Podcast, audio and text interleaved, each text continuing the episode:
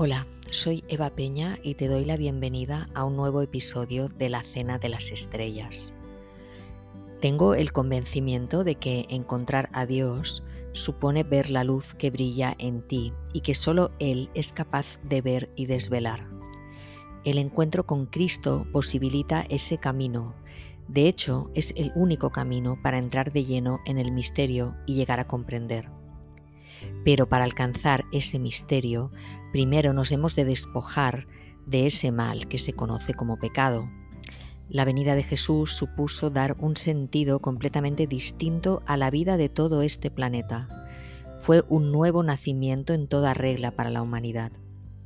Cristo es la inspiración religiosa de toda la cultura europea, y ello es así porque su mensaje rebosa perfección para explicar todo lo que existe y su conexión con el Padre. Su enseñanza no es tanto filosófica, sino que es práctica, aunque con un sostén metafísico. Cristo deja patente que su reino no es de este mundo, lo que señala que nuestro lugar de salvación tampoco está en este mundo, aunque se llega allí desde este mundo mediante la superación del pecado. El camino donde las respuestas ya vienen dadas porque surgen de la verdad única. ¿Te has preguntado qué es aquello que te abre al misterio? Aquello que te despierta ese estado, el de acercarte a Dios. Desde esa predisposición, desde ahí, te alcanza un estado de inspiración pura o de gracia. Todo lo que aquí trato invita a indagar en el camino interior.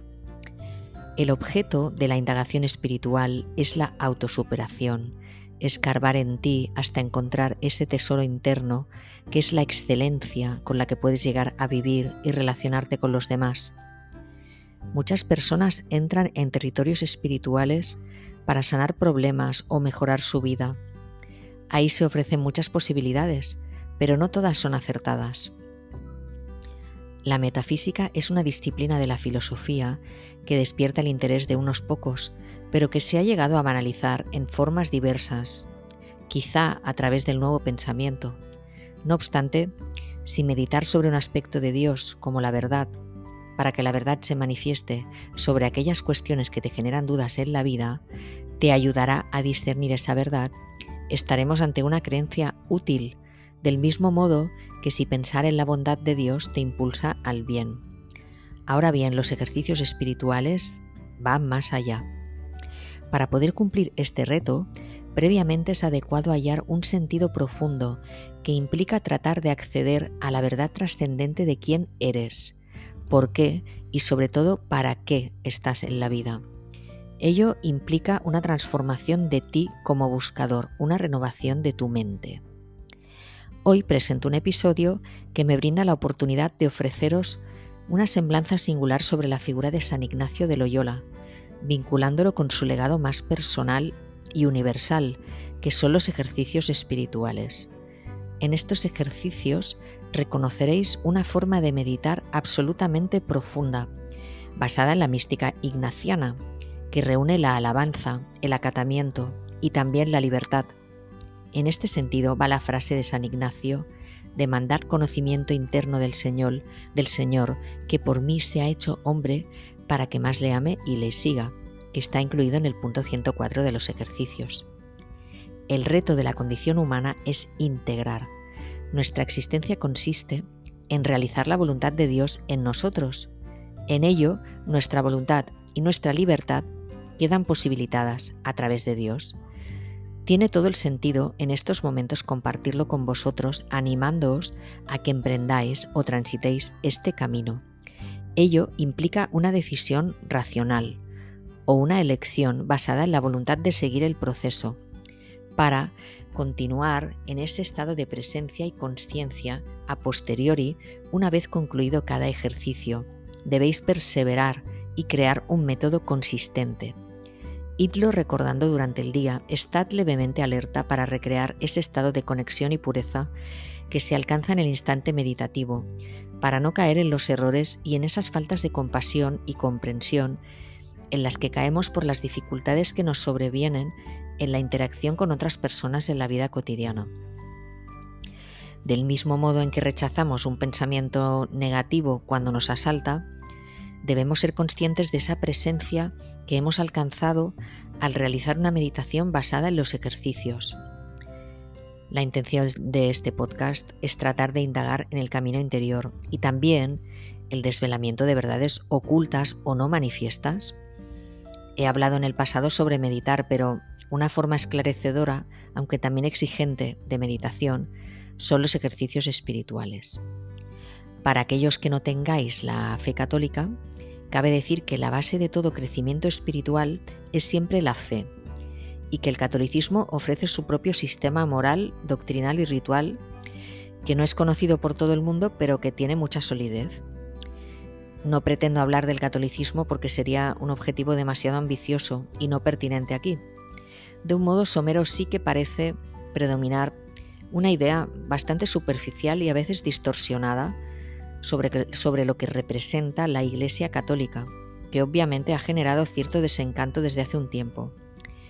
Pero como no deseo entrar en ello, los ejercicios me parecen una forma de abrirse a algo nuevo para sustentar y alimentar la fe personal de una forma más enriquecedora. El camino del estudio filosófico puede ser adecuado para afrontar la comprensión de los principios que rigen lo que existe desde la identificación de la lógica perfecta que permite que el mundo exista, reconocer esas leyes es decisivo para caminar hasta desocultar o revelar. Por ejemplo, se puede tratar de discernir entre el determinismo y la libertad. Pero obviamente el esfuerzo filosófico no es una llamada para todos, aunque el, camino espiritual sí lo es, es claramente universal, y ello no puede ser arbitrario. La fe no es incompatible con la razón y de hecho la razón puede fomentar la fe o ayudar a que ésta descienda sobre ti. Para los que estéis lejos del catolicismo o no lo conozcáis bien, los ejercicios espirituales son otra forma de vivirlo y de aproximarse desde abajo. A través de la figura de Jesús de Nazaret se puede abrir en cada uno algo receptivo al misterio pascual que dentro de poco conmemoraremos. Jesús es el eje central de esta comunicación del Padre con la humanidad y que llega aquí a través de este mediador tan cercano a las almas que es el Espíritu Santo, que es una fuerza que ayuda o que da vida a ese impulso espiritual en las personas. Al final del episodio me dedicaré a ahondar más en el proceso de las cuatro semanas que duran los ejercicios esta división en cuatro semanas no es, no es, estricta, se pueden dividir en cuatro partes, por ejemplo, de diez días cada una, si tú lo necesitas o lo sientes así. Los ejercicios ignacianos ofrecen un método adaptado a un clima de meditación para lograr, tras las cuatro semanas, un encuentro real con la fe. La base es poner tu conciencia en un estado adecuado, porque esta es tu núcleo secreto, por tanto sagrado, San Juan Pablo II escribió en un texto que es el sagrario íntimo donde resuena la voz de Dios. Esta frase recuerda a ese refugio universal del corazón que señalaba también Jesús. La elección es fruto de una atracción interior que es suave y que se puede vincular con la palabra consolación, que es esa vivencia mística interna de presencia de Dios que lleva a un aumento de fe, de amor, de esperanza y que te da un bienestar interno. Desde la contemplación se alcanza este estado de amor que no puede describirse. Por ello se considera que es un camino muy apto para entrar en la fe o para reiniciarse en la fe cristiana. Aunque el punto álgido es la elección, decidirte, porque cuando inicias los ejercicios decides estar dispuesto a que nazca algo nuevo en ti. Te abres a Dios y en los propios ejercicios vas comprendiendo cómo se desarrolla el discernir, y esto se va realizando mediante un proceso de revelación. La fe en Dios es siempre el fundamento, ya que su ausencia es la mayor debilidad que puedes padecer como humano y te impediría alcanzar tu propósito. La fe es una opción que puede nacer en ti de forma natural o que puedes elegir trabajar hasta que te encuentres con ella. La fe es una forma de vivir, la más poderosa, la que es capaz de mover montañas, como dice Jesús en el Evangelio de Mateo. No todos necesitan una iglesia, pero por ejemplo, la fe en la iglesia sirve como sostén para muchas personas que necesitan una guía espiritual externa que les dé una garantía de verdad. Aquí no me refiero a la iglesia, si en este caso concreto que estoy tratando, sino a los ejercicios espirituales creados por San Ignacio, que son recomendables para todo tipo de persona. Se trata de transformar y por tanto es una actividad que te puede acompañar de por vida, en el sentido de que puede darte un punto de apoyo para pensar, decidir y actuar. Los ejercicios te guían para identificar y conocer tus debilidades o asumir aquella sombra que se atraviesa en el camino. San Ignacio dijo que la marca de pertenecer a Cristo se lleva en el alma. Sabemos que lo que más nos aproxima a la presencia de Dios es la meditación, y los ejercicios tratan de abrirse a los mensajes y a ver los signos espirituales que hay tras lo que nos rodea, ocurre y vivenciamos. Van muy unidos a la experiencia vital de Ignacio de Loyola.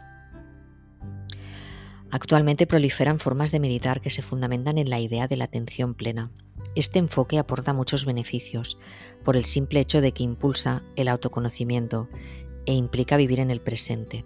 Los ejercicios van más allá, son otra cosa. Pero en todo caso y desde cualquier enfoque, la conexión divina requiere de una labor de depuración del carácter y de todo pensamiento y acción que desplegamos. Siempre hay un sendero de cierta lucha interior que fue bien descrito por Teresa de Jesús. Lo que os presento hoy es algo acorde con el espíritu de la profundización religiosa que sintoniza con la temporada de Cuaresma, que supone una preparación no solo para la Semana Santa, sino para la vida en general, más allá de si eres creyente o no. Si no lo eres, los ejercicios pueden ayudarte a discernir lo que es más apropiado para ti.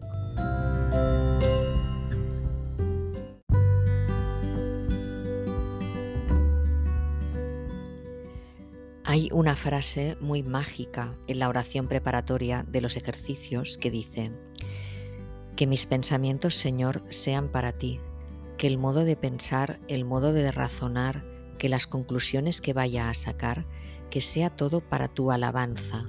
No importa la situación en la que me encuentre, Señor, que no me olvide que yo estoy delante tuyo y tú me amas, y tú quieres que yo encuentre en estos santos ejercicios esa palabra que preparaste desde toda la eternidad para mí. Es decir, hay un mensaje eterno para ti que está esperando ser encontrado. Me parece que con esto se resume todo el espíritu con el que, con el que yo creé este canal, la Cena de las Estrellas, el mensaje de la eternidad que está ahí para nosotros, a la espera de que lo alcancemos con santa e infinita paciencia con firmeza absoluta, con indefinible amor. Se nos está diciendo que los ejercicios son una práctica santificada y que nos pone en disposición para escuchar aquello que Dios tiene para nosotros desde siempre. Los ejercicios tienen una finalidad de vencer nuestras debilidades desde un punto de vista espiritual. Es un entreno para el alma. Según Santo Tomás, es más lo que desconocemos de Dios que lo que conocemos por eso es importante acercarnos a Él para tratar de comprenderlo.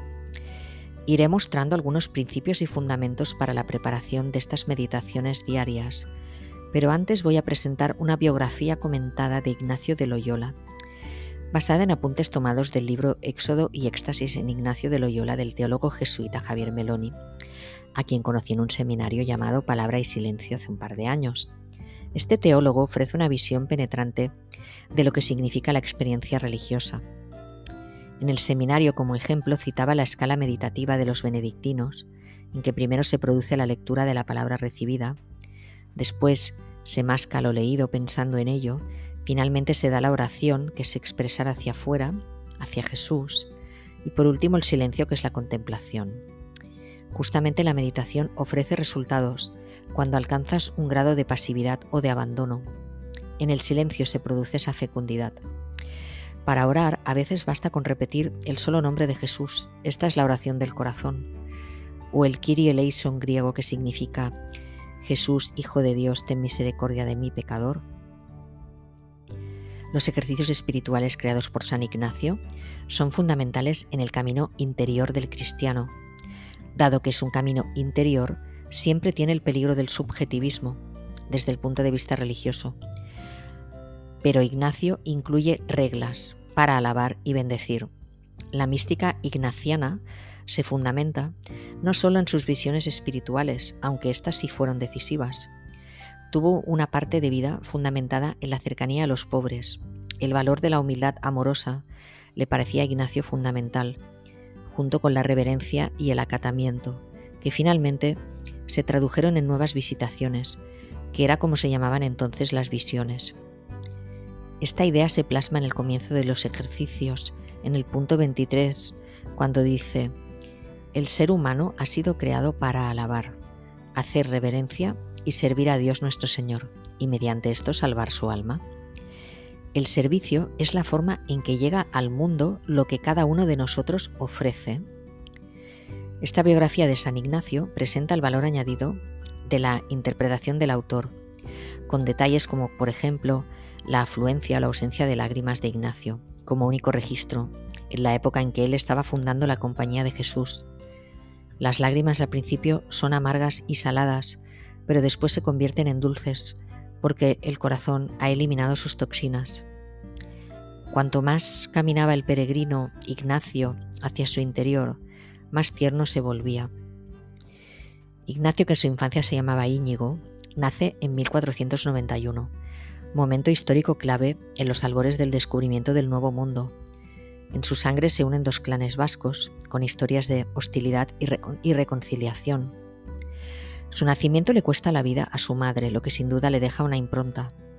A los 15 años deja los bosques de su tierra natal por la anchura infinita de Castilla, recalando en la meseta de Ávila, concretamente en Arévalo, y luego en la riojana Navarrete, se convierte en un gentil hombre, aunque en ocasiones toma las armas, vive en un entorno privilegiado, de alguna, de alguna manera cortesano, aunque contrae una extraña enfermedad llamada oceana, que deforma la nariz y le hace despedir un olor molesto.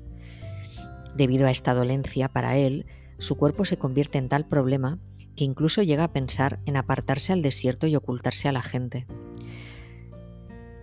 Finalmente logra curarse por sí mismo, mediante unos baños en aguas y con paciencia. Pero es al cabo de diez años cuando sufre un giro del destino. Confiscan todos los bienes al que era su señor Juan Velázquez. Se convierte en soldado junto a su hermano, luchando en Pamplona ante un ataque navarro francés, en este caso defendiendo al virrey navarro. En esa época es un soldado brillante y bastante ambicioso en lo personal. Se dice que pretende casarse con Catalina de Austria, la hermana de Carlos I, pero su propio ímpetu, o tal vez la imprudencia como soldado en la defensa de Pamplona le causa una grave herida por proyectil, bombarda, que, que era un arma de fuego de aquellos tiempos, que le impacta en la pierna derecha y le lleva a la postración. Dado que todos somos conducidos por los caminos del Espíritu Santo, que son insondables, los planes mundanos de Ignacio son desbaratados por la bombarda. Tras nueve meses de postración, llega la nueva vida de Ignacio, la del peregrinaje. En esa época se producen ráfagas de presenciaciones que le llegan del mundo imaginal. Por ejemplo, según su autobiografía, una noche tiene una visión de la Virgen María con el niño. Dicha visión, según él mismo explica, le sana de sus desórdenes sexuales. En ese momento se sitúan tres transformaciones en Ignacio, las de los tres líbidos de los seres humanos. El deseo pasional se transforma en castidad, la codicia material en pobreza y la ambición de poder en obediencia. Ello implica vencer sus propios dragones y ahí empieza su peregrinar. En, mil, en 1522 sale de Navarrete, no, perdón, en 1492 sale de Navarrete hasta recalar en Montserrat. A través de la Virgen encuentra nuevos aspectos de lo femenino. Primero visita Aránzazu y luego llega a Montserrat cuando iba camino a Barcelona para tomar un barco hacia Jerusalén, que en principio era su objetivo. Se dice que pasa tres días en la montaña, que le empujan y le permiten recordar, es decir, pasar por el corazón, detalles que habían quedado perdidos en su memoria. Esto me da pie a hablar de la confesión. Confesarse requiere un alto nivel de conciencia e implica reconocer y reimplica reconocer el lado oscuro de uno mismo, las carencias y todo aquello que se ha hecho y que ha causado algún daño a los demás. En un acto de confesión has de ser capaz de decirte a ti mismo la verdad y sanarlo por completo al exponerlo honestamente ante el confesor. Ignacio decide confesar. Unos días antes había discutido y peleado con un musulmán que cuestiona la virginidad de, María. Ahí se percata Ignacio de cuán despierta tiene todavía la agresividad. Hay varios pasajes en que se manifiesta la ofuscación de Ignacio y ello hace que se vaya desarmando porque se da cuenta de que no está bien consigo mismo. Siente simultáneamente un gran vacío y una necesidad de vaciarse. Esto le conduce a despojarse de todas sus ropas de caballero, dárselas a algún necesitado y opta por vestirse apenas con un saco. En Montserrat recibe la iniciación en la vida espiritual a través del método de oración de los monjes benedictinos, basados en libros medievales a los que habían añadido un itinerario de la vida de Jesús.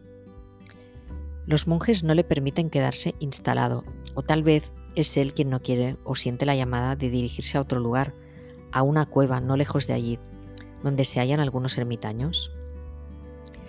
Durante un año acaba por prolongarse esa estancia en una cueva situada en Manresa, desde donde atisba, en los días despejados, la silueta de la montaña de Montserrat.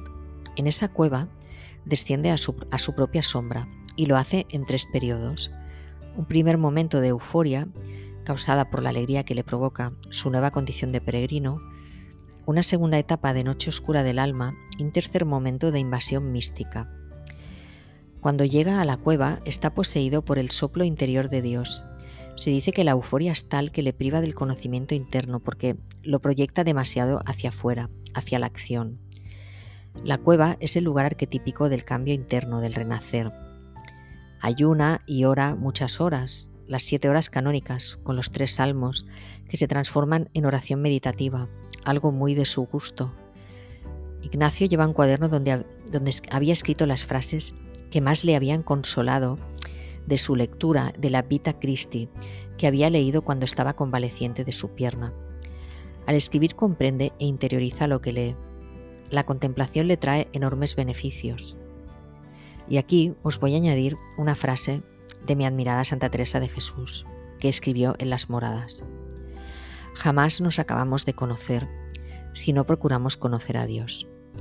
Por esto, mirando su grandeza, acudamos a nuestra bajeza, y mirando su limpieza, veremos nuestra suciedad. Es decir, la verdadera sabiduría es el autoconocimiento y el conocimiento de Dios que se siente internamente. A San Ignacio este proceso inicialmente le produce lo que se conocen como las consolaciones. ¿Qué significa esto? Son aquellos momentos de desconexión del mundo y de experimentar la profunda paz del amor divino, como cuando estás en estado meditativo y te sientes tan bien que no querrías salir de ahí.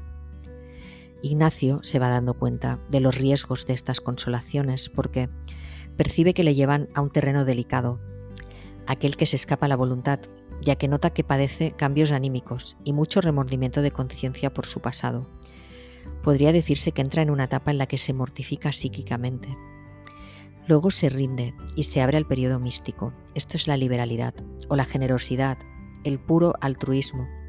Ofrecerle a Dios tu amor y tu libertad, que consiste en quitarte, en quitarte del medio, en dejar que lo divino esté al mando.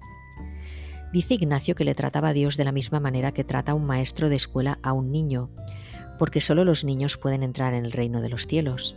Solo a los sencillos y pequeños les son revelados los secretos, no a los sabios y entendidos. Mientras creemos que sabemos, impedimos que irrumpa el misterio. Según su biógrafo, en la época de Ignacio, la cultura no era mental todavía, yo interpreto esto como que aún no habíamos caído en el racionalismo, por lo que las cosas se expresaban mediante símbolos con tres niveles de imagen. La imaginación, lo imaginario y el mundo imaginal. Desde lo intrasíquico o a lo suprasíquico, o en términos transpersonales, de lo inconsciente a lo supraconsciente. Por ejemplo, su confesor le sugiere que la visión de una imagen de un trozo de carne podría tratarse de una tentación debido a las privaciones de alimento. Con todo, Ignacio acoge bien las visiones y decide abrirse por completo a lo que pueda recibir. Así recibe una primera imagen relacionada con la Trinidad. Un día, rezando a la Santa Trinidad, se da cuenta de que sin querer está rezando cuatro oraciones en lugar de tres, dirigidas a la Trinidad. Esto lo deja pasar como si fuera algo anecdótico, aunque describe en su autobiografía que poco después se le empieza a elevar el entendimiento. Un día recibe una imagen, percibe ante sí un acorde, un acorde de tres teclas con un solo sonido, comprendiendo al instante la unidad divina en la diversidad de personas y la diversidad en la unidad. En semejanza con las tres notas que se unen en un acorde creando un solo sonido. Esto lo comprende mediante una imagen, no mediante un concepto. Del razonamiento 3 más 1 igual a 4 pasa al símbolo o al simbolismo, a la, elevación del entendimiento mediante la imagen. Otra visión que tiene en esa época es la imagen radiante durante la exposición del Santísimo. Ve con los ojos interiores algo similar a unos rayos blancos que vienen de arriba. Al final de los ejercicios, Ignacio escribe, Todos los bienes y dones descienden de arriba, así como del sol descienden los rayos. Escribe también, muchas veces, estando en oración, veía con los ojos interiores la humanidad de Cristo, y la figura era como un cuerpo blanco, ni muy grande ni muy pequeño, mas no veía ninguna distinción de miembros. A Nuestra Señora también la he visto de forma parecida.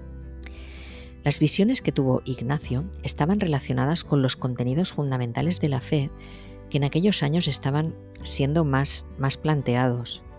La Trinidad, la creación, la presencia de Cristo en la Eucaristía, la humanidad divina de Cristo y la figura mediadora de María. Ignacio decía que estaría dispuesto a morir por las cosas de la fe porque las había visto directamente de Dios. Así se crea una nueva autoridad, la de la experiencia de Ignacio, aunque la experiencia más impactante para él se produjo junto al río Carduné.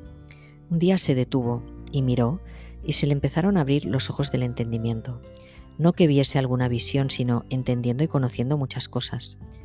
Y entrecomillado, y tanto de cosas espirituales como de cosas de la fe y de letras, y esto con una ilustración tan grande que le parecían todas las cosas nuevas. Fue una iluminación que vivió y que abarcaba o era de todos los ámbitos de la realidad, con una claridad en la que él ya pudo concluir que nada está separado de Dios, fue una visión indescriptible pero definitiva para él. Años más, tarde, cuando, fundó la nueva orden de la Compañía de Jesús, decidió no establecer un rezo concreto para la compañía, convencido de que la misión en sí misma ya es oración. Tampoco estableció un hábito porque la marca de pertenecer a Cristo se lleva en el alma, ni obligó a los ayunos, porque la abnegación está en el mismo darse y no limitarse a una sola misión, porque el espíritu no puede ceñirse a ningún campo y porque hay que estar abiertos al mundo y cada momento y situación. Precisamente estos rasgos dificultaron la aprobación de la orden inicialmente, aunque él insistía siempre en que esta certeza procedía de aquel negocio que había sucedido en Manresa en su juventud. Ignacio tiene el convencimiento de que los demás también pueden recibir lo que él ha recibido y que sigue recibiendo, siempre que se entreguen y se abran a Dios por ello, propone como culminación de los ejercicios la contemplación de cómo Dios subyace en todo. Trascendencia e inmanencia se encuentra. Estamos en Dios. Como dijo San Pablo, en Él vivimos, nos movemos y existimos.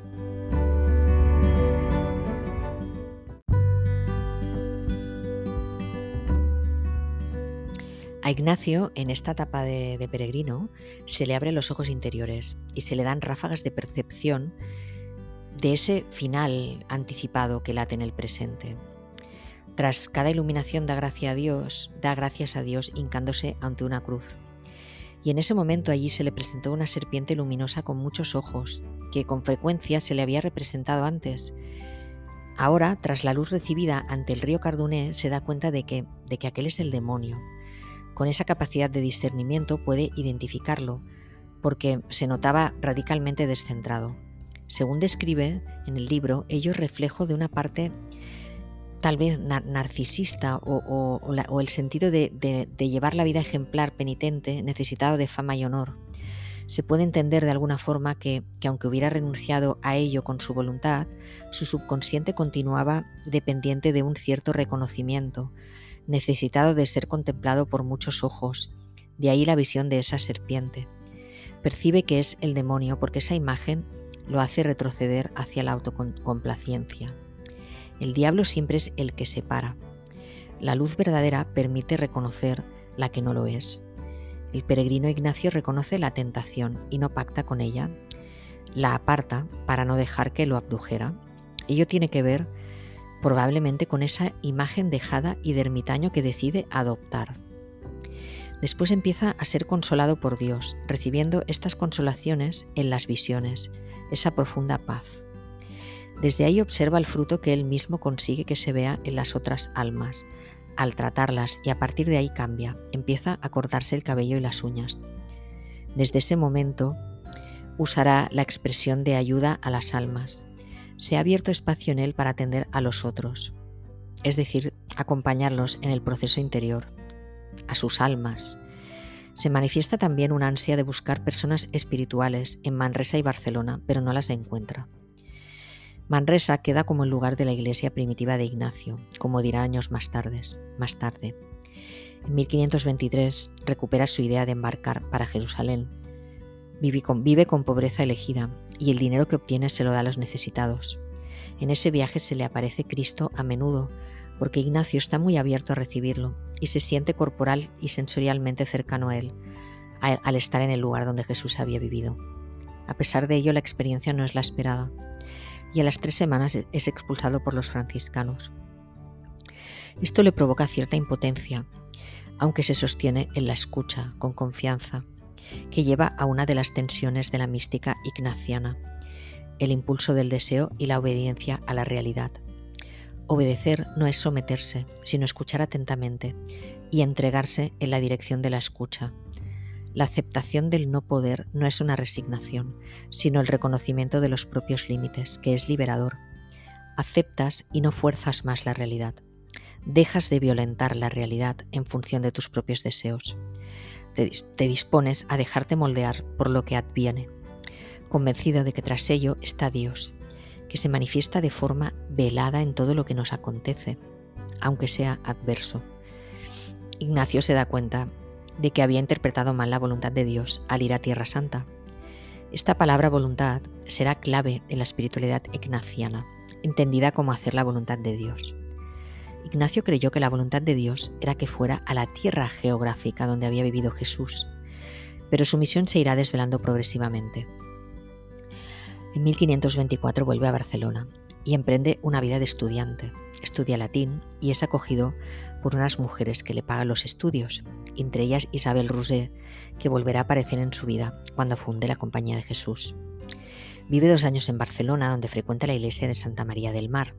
También participa en círculos lulianos, grupos de personas que se reúnen a leer obras de Ramón Llull y a orar según el método del arte de contemplación luliano, es probable que así Ignacio vaya enriqueciendo su propio método.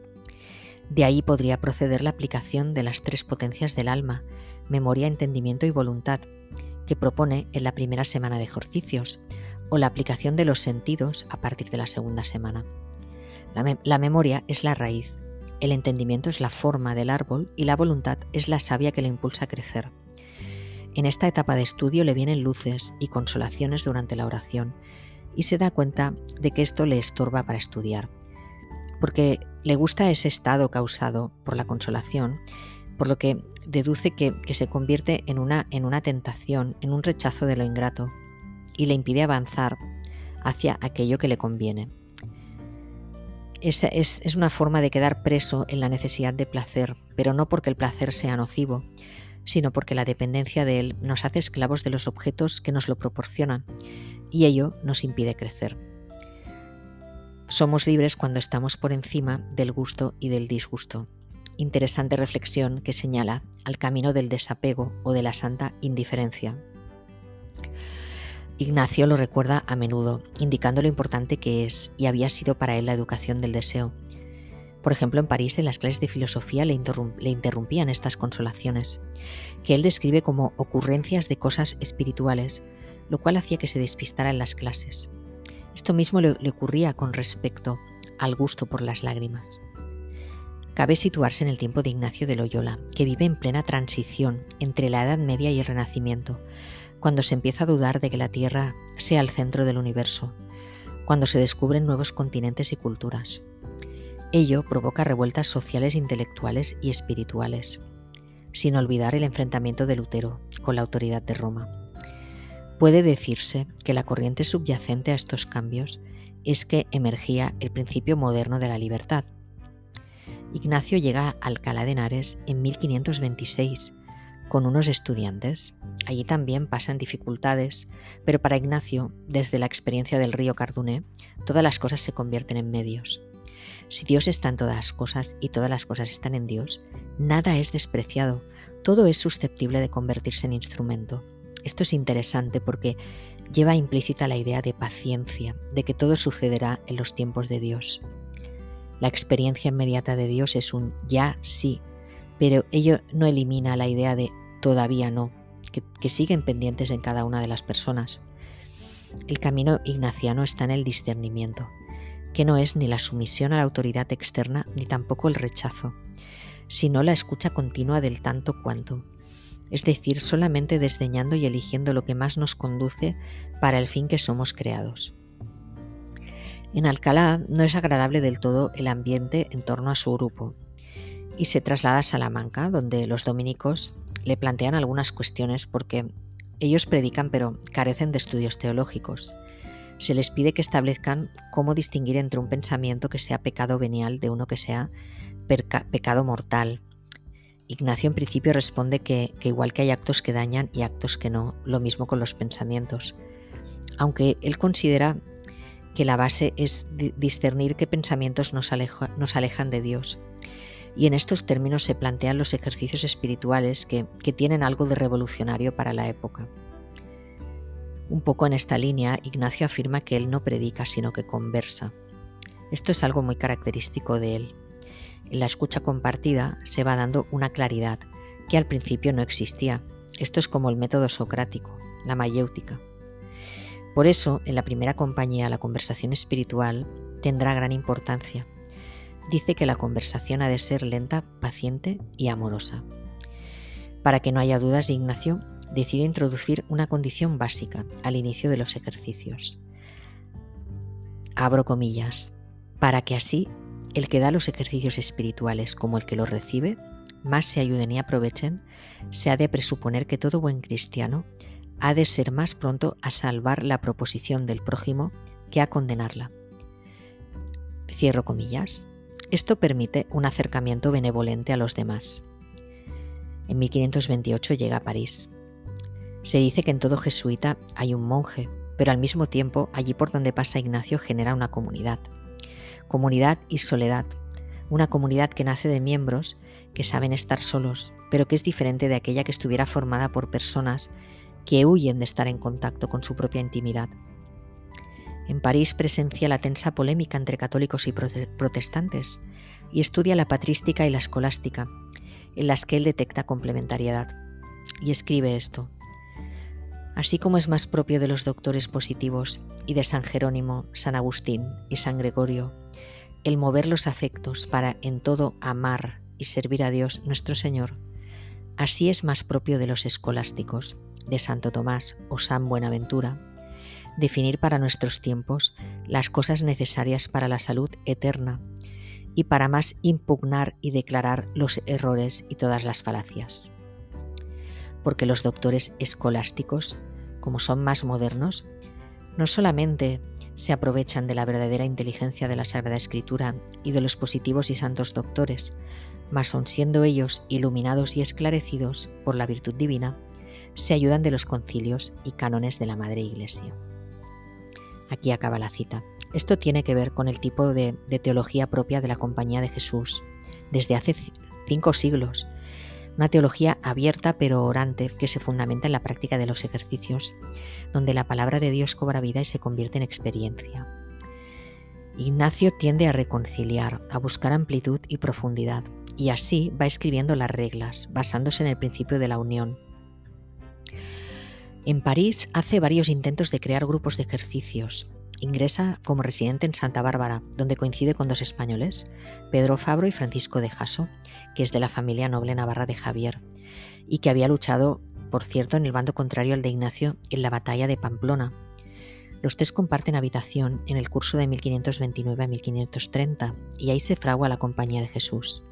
Fabro ayuda a Ignacio en los estudios y este a Fabro a salir de tentaciones y melancolías. En esa época Ignacio se ausenta de los debates escolásticos y es acusado de iluminismo en París, pero el rector portugués Gouveia reconoce que lo había juzgado mal y se retira las acusaciones. El vínculo universitario marca el carácter intelectual y universal de la Compañía de Jesús, ya que sus primeros miembros hablan varios idiomas.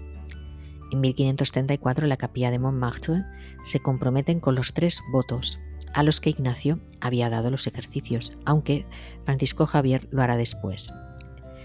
Pero en verano ya son un grupo de siete, y siete años después de llegar a París, Ignacio decide volver a Loyola, a Azpeitia, alojándose en el Hospital de la Magdalena, a fin de llevar una vida de servicio, renunciando a la de, a la mansión de su familia. Quiere recorrer la escala social desde su base y también enseña catecismo a los niños. A los habitantes de Azpeitia les escribirá una carta años después en la, que, les transmitirá que se han de dar cuenta de que lo exterior solo puede ser duradero si brota de lo interior. Básicamente predica, confiesa, enseña, visita hospitales, consuela a los pobres. Y de hecho en la carta que escribe años más tarde a los jesuitas que irán al concilio de Trento, establece esa misión para ellos. Volviendo a París, ahí es donde había cambiado de nombre, el nombre de Íñigo por el, de Ignacio, latinizado Ignatius, ya que la Universidad de París solo permitía nombres en latín, no en lengua vernácula, se dice que la elección de este nombre también puede tener relación con su devoción por Ignacio de Antioquía. Su última travesía en, toda su vida se da entre Valencia y Génova, en la que atraviesa una fuerte tempestad al borde del naufragio.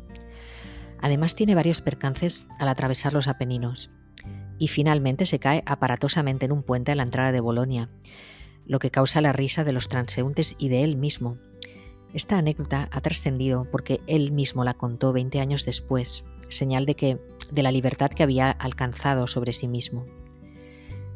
Una vez más le facilitaron recursos económicos para estudiar, le llegan desde Barcelona y en Venecia acaba sus estudios pendientes de teología. Con todo, para Ignacio lo más valioso son los ejercicios espirituales. Acompaña la experiencia de un mes de silencio para recorrer un camino que contiene un triple desvelamiento, el conocimiento de uno mismo, el conocimiento de Dios y el conocimiento del propio lugar en el mundo, a través de la entrega a la voluntad de Dios, donde los tres ejes confluyen generando la vía unitiva en el mundo. Para Ignacio los ejercicios son lo mejor que en esta vida puede pensar, sentir y entender, para que las personas consigan fructificar y ayudar a otros muchos. Es la idea de que cuando se está ordenado por dentro, se fructifica externamente. En la época en que Ignacio está en Venecia, los ejercicios son una práctica desconocida, muy novedosa. Ignacio se está preparando para ser sacerdote y recupera las visitaciones sobrenaturales. Ello significa que mientras su mente había estado ocupada en el plano racional, no había receptividad para las comunicaciones del plano espiritual. Cuando la mente se calmó, el ojo del espíritu se pudo abrir de nuevo. La gracia es gratuita, pero seguramente no es arbitraria hay un orden establecido, aunque no lo conozcamos. Allí es ordenado sacerdote junto con Francisco Javier y el grupo de Montmartre. Desde Venecia van a Roma. Según relata uno de ellos, la Inés, Ignacio parecía haber recibido el mensaje de Dios que le decía, Yo seré propicio en Roma. También dijo haber visto a Cristo en la cruz sobre los hombros y una tercera imagen de Jesús diciéndole, Quiero que tú nos sirvas. Esto le recuerda a Ignacio la vida trinitaria, el Hijo es el punto de encuentro entre el propio Ignacio y el Padre. En Manresa se le había manifestado la presencia de Dios en todo y en cambio en Roma se le presenta la idea de trabajar, la idea de que Dios trabaja en la creación. Para fundar la compañía, Ignacio no quiere incluir su nombre. Se caracterizan por seguir a Jesús. Llevando el nombre de Jesús no eligen una misión propia, sino que la reciben. Antes de fundar la compañía dialogan entre ellos y buscan la unanimidad, lo hacen como garantía para recibir la opinión inequívoca del Espíritu Santo. Tienen algunas dificultades con la curia porque aquellos eran más partidarios de reformar órdenes existentes que de crear órdenes nuevas. Por ejemplo, no les gustaba mucho que la ausencia de una oración en común, que no tuvieran una misión específica, que no vistieran con un hábito. Pero Ignacio no quería cambiar nada, agarrándose a aquella visión que había tenido en Manresa. Finalmente la compañía es aprobada por la Iglesia de Roma el 27 de septiembre de 1540. Las constituciones terminan en 1550. En 1555, a pocos meses de su muerte, muestra sus anotaciones, donde casi todos son visiones que confirman las constituciones. Para asegurar el buen discernimiento en estas, se propuso ofrecer a la Trinidad las misas que iba a celebrar para que las tres le fueran propicias en su decisión. Una idea que se le aparece en esos momentos es la de la nada. Por ejemplo, movido por nada, con intención de nada. Pero él no, entiende bien a qué se refiere ese nada, aunque necesita comprenderlo. Es una idea que le atrae tanto como, como, como le angustia. Para que le ayude a entender, decide recurrir a meditar con la Virgen María y escribe, María está en la base y la esencia divina en lo más alto. De la esencia divina brotan las tres personas. Jesús, en cuanto a su humanidad, hace de intermediario, de intermediario desde abajo respecto del Hijo, que en cuanto a divinidad está arriba. Ignacio recorre la escala en ambas direcciones y busca una confirmación por parte de la Trinidad, pero parece que no llega. Durante 40 días se debate entre seguir al Jesús pobre y su necesidad de ser confirmado con una consolación de primer grado se siente bastante desorientado. Como siempre en su vida, solo cuando se rinde es cuando Ignacio encuentra la paz. Así, así se puede entregar a la incertidumbre de lo incierto, como todos nosotros. Puede decirse que lo que vive son sus propias 40 noches en el desierto. Y sí, eh, luego descubre un nuevo modo de relacionarse con Dios. Aparece expresado en sus escritos, en expresiones como la humildad amorosa, él descubre una nueva vía, la de la humildad.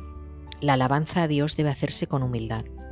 En los 11 meses siguientes al diario solo se registra la, la afluencia o la ausencia de lágrimas. Se destaca que la oración es importante para que Dios impetre a todo el cuerpo de la compañía con sus dones, con sus gracias, dando el valor y la eficacia de todos los medios para que puedan ayudar al mayor número de almas. La Compañía de Jesús nace con la vocación de formar parte de la experiencia humana y es una experiencia de la cruz, porque los enigmas del pecado y de la muerte todavía forman parte del mundo. Él llama a ayudar a hombres y mujeres a desprenderse de la imagen deformada y confusa que tienen de sí mismos para descubrirse a la luz, la luz de Dios, totalmente semejantes a Cristo. Ignacio dejó escrito que a lo largo de su vida fue siempre creciendo en devoción en facilidad para encontrar a Dios, y a cualquier hora que quería encontrar a Dios lo encontraba. Este fue el término de su peregrinaje, encontrar a Dios en, en todo lo que se está viviendo, dándole un sentido nuevo a cada cosa.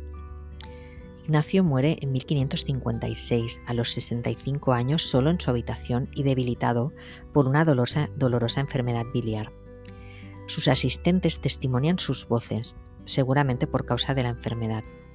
En ese momento ya eran mil sus compañeros, los pertenecientes a la compañía, repartidos en cuatro continentes.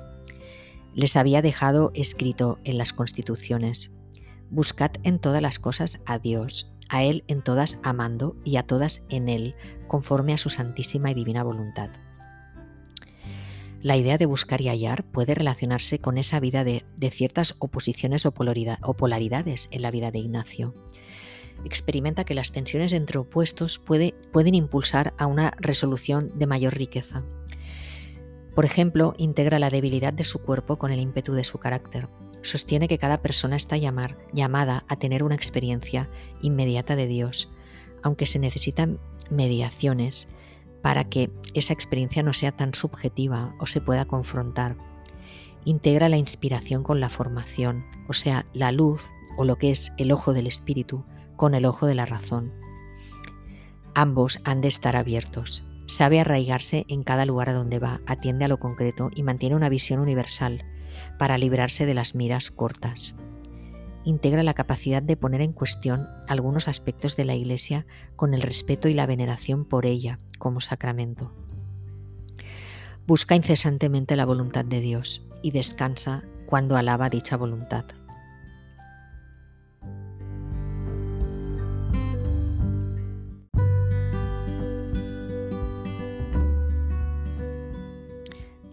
Una palabra clave de la espiritualidad ignaciana es la consolación, como hemos dicho, que, es, que aparece cuando el alma se, inflama en ese amor hacia su creador.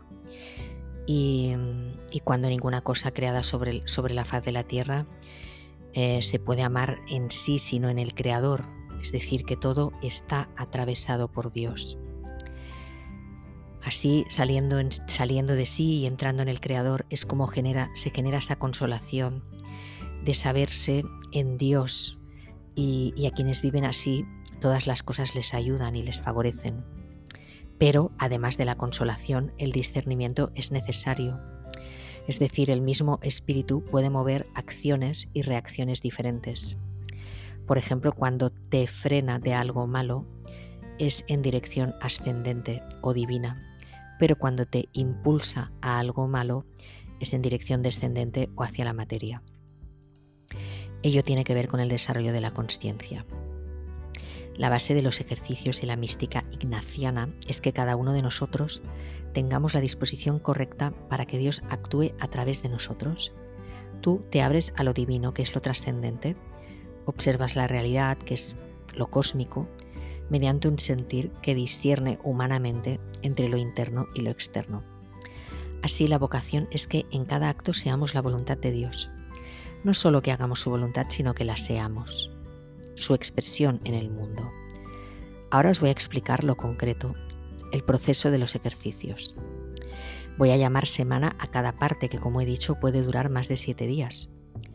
En la primera semana hay una separación del lugar, después una apertura al misterio del Creador, que se describe en la parte llamada principio y fundamento, con una llamada a reconocer tus faltas, tus partes más debilitadas y carencias, lo que la Iglesia llama pecados. Pitágoras en el siglo V a.C. ya dejó indicaciones sobre, sobre la conveniencia de preguntarte antes de dormir qué has hecho, dónde has errado. Te invita a alabarte si has hecho buenas acciones y a darte un toque de atención si han sido malas. Al final, tú mismo realizas un examen de tu alma. Entras en ti y no te engañas, es sin trampas. El examen de conciencia de San Ignacio se basa en tres presencias. Primero, la de tu propio pensamiento, que brota libremente. Segundo, el que viene del buen espíritu. Y tercero, el que procede del mal espíritu que tiene que ver con las tendencias a realizar malas acciones o albergar malos pensamientos. Esto se puede interpretar como una observación de lo malo sin juzgarlo. Observarlo y hacerte consciente de que está ahí, viendo para qué te asola, qué enseñanza hay en ello. Seguramente te surgirá un arrepentimiento, que es la voz de tu núcleo de conciencia. Finalmente hay una reconciliación contigo y con tu Creador. En la segunda ya has alcanzado la paz, tras la reconciliación interna de la primera. Aquí se empieza ya a seguir a Jesús. Por ello es la contemplación de la vida pública de Jesús, meditando en escenas de la vida que hay en el Nuevo Testamento. Puedes recrear esas imágenes o las palabras de Jesús que más te interpelan y ver su aplicación en tu vida actual. Muchas personas seleccionan el sermón de la montaña, que es como una regla de oro para vivir desde la humildad.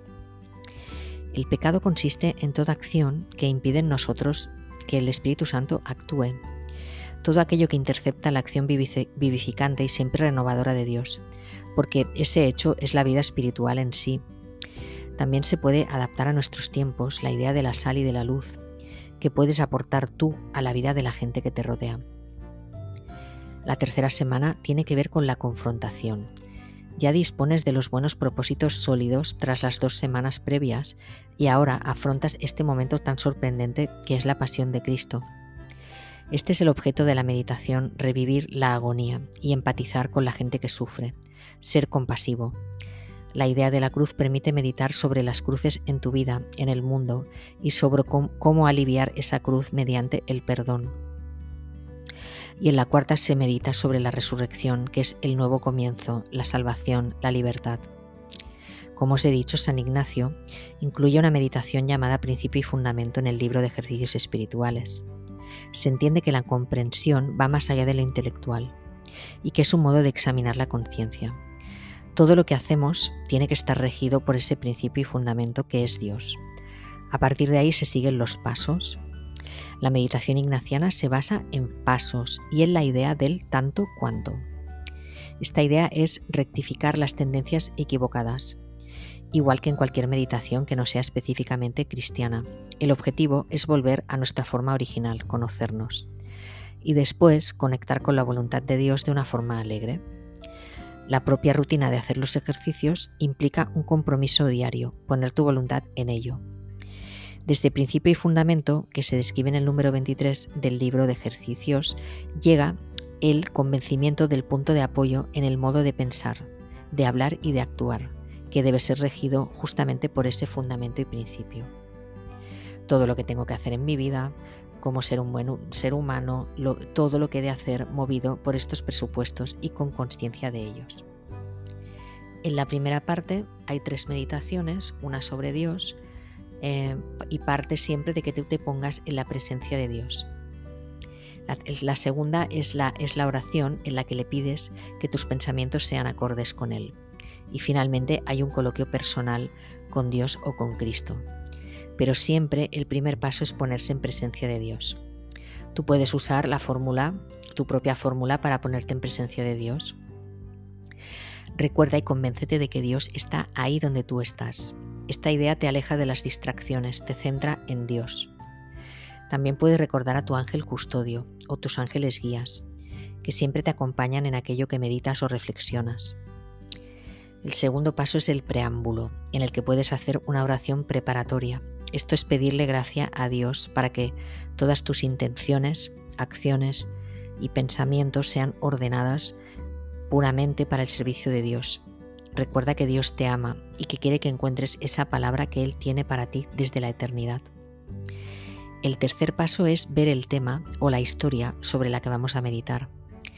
Por ejemplo, el tema de la primera meditación es Dios. El segundo son las criaturas. Ver que el hombre y la mujer han sido creados con una finalidad, un propósito. Hay una oración en el número 46 donde elevas a Dios tus intenciones para que tomes las decisiones correctas o, para mayor gloria divina, el servicio de Dios. La idea es que el sentido de que el hombre sea creado es siempre para la alabanza de Dios. Según San Ignacio, todo lo que existe es para ayudarnos a servir a Dios, todos los humanos que me rodean y también los talentos que tenemos. Los irás descubriendo y el bien siempre es mayor que el mal. En los ejercicios se ve el pecado, es decir, se considera el mal, aunque se considera más la presencia de Dios. Es cierto que en los ejercicios se incluye una parte en la que se desciende hasta lo oscuro, hasta el pecado, hasta la sombra. Todo lo que hace Dios está ordenado y responde a un fin, y el mayor pecado es no reconocer a Dios. Por eso le pides a Dios que todas tus intenciones vayan hacia Él, también le puedes preguntar por qué fuiste creado y para qué existes, y también para qué existen todas las cosas. En este sentido, la primera parte es el fin del hombre.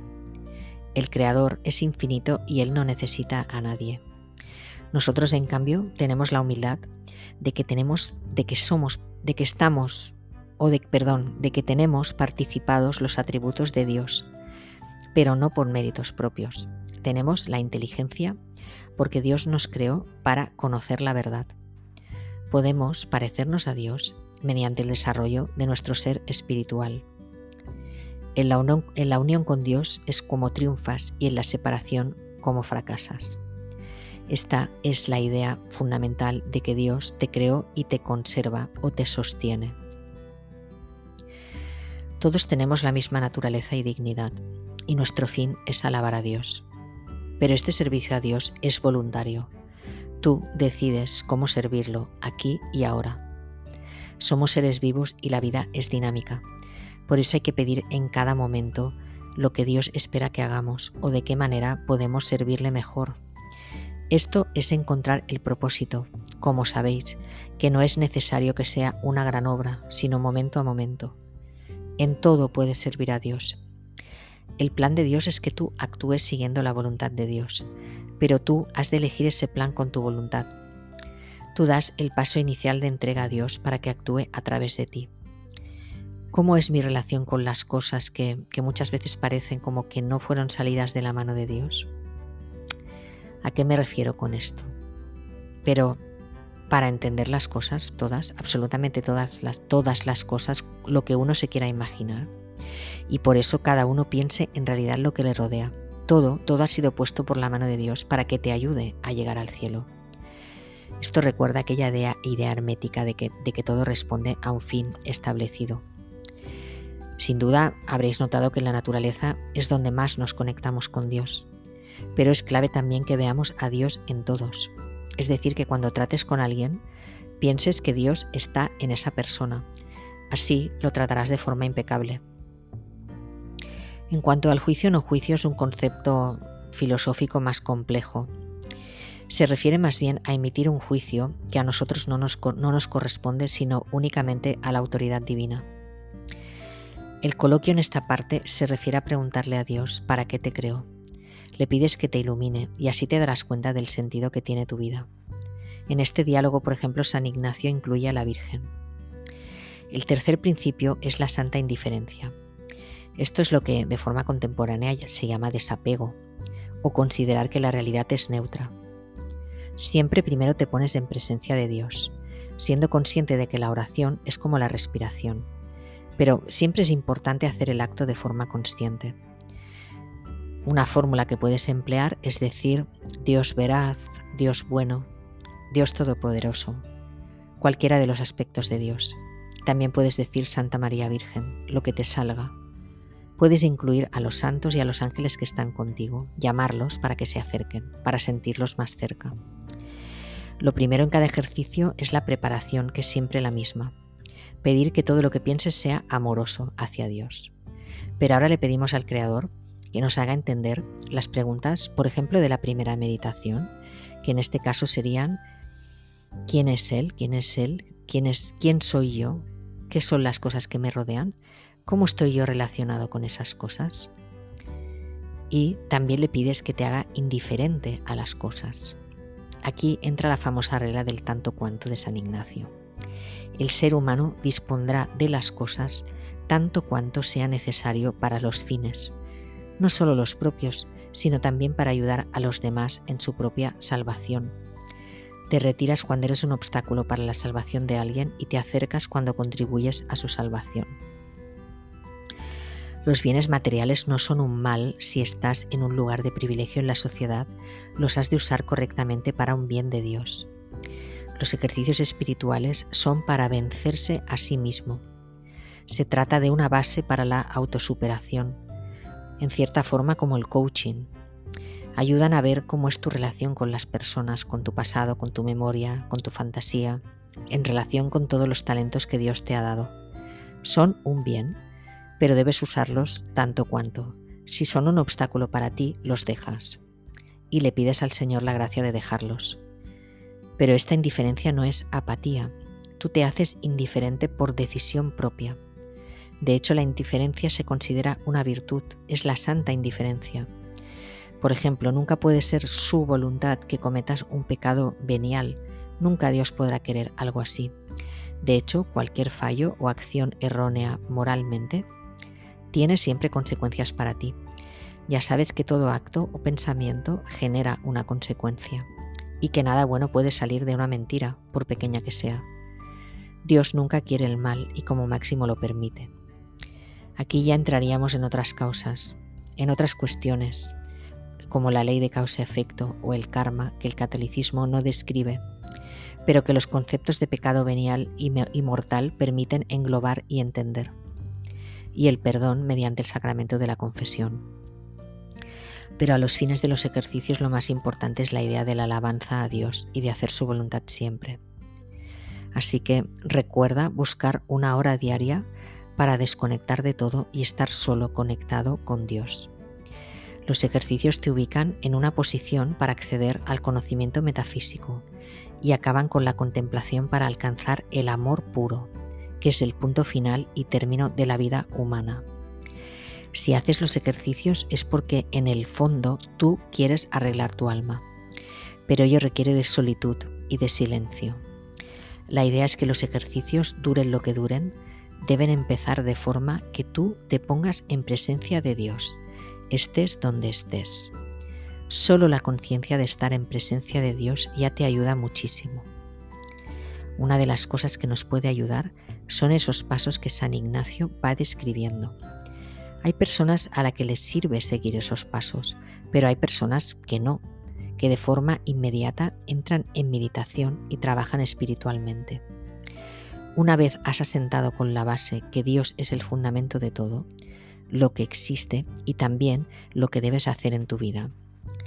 Mediante la inteligencia, la voluntad y la libertad, desarrollas estas facultades que, te hacen, que te acercan a Dios. Son las facultades, de hecho, que te hacen más parecido al, al Creador y a los seres espirituales. La parte final de cada sesión de los ejercicios es el coloquio. Se trata de dialogar con el Padre, con el Hijo y con el Espíritu Santo. O dialogar solo con Dios, lo que te salga. Debe ser una relación de confianza, como uno hablando entre amigos. Los atributos de Dios, la sabiduría, la bondad, la belleza, la justicia, nos inspiran, nos hacen sentirlo vivo y tenemos que darnos cuenta de que estamos delante de Él. De eso tratan los ejercicios, de que Él me escuche, que yo le pida, pero de que yo le obedezca también. Esa inmovilidad, esa serenidad y tranquilidad son el regalo de los ejercicios.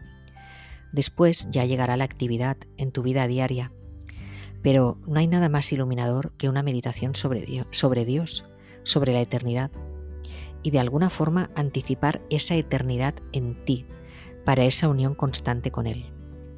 Otro de los frutos colaterales de estos ejercicios espirituales es ir alcanzando una mayor comprensión de Dios, para entender cómo vivir una vida más adecuada y sintonizada con lo divino, en espíritu y en verdad. Así que confío haberos despertado la inspiración para poner en práctica estos ejercicios espirituales ignacianos que parten de que de la idea de que debéis estar abiertos a la eternidad. Espero que podáis practicar estos ejercicios, conectar con vuestra alma y llevarla más allá, para que descubráis para qué fuisteis creados y lo podáis desplegar en vuestro día a día. Con amor a la verdad, os emplazo a vivir la vida desde el amor. Y os deseo amor y paz más allá de toda comprensión. Muchas gracias.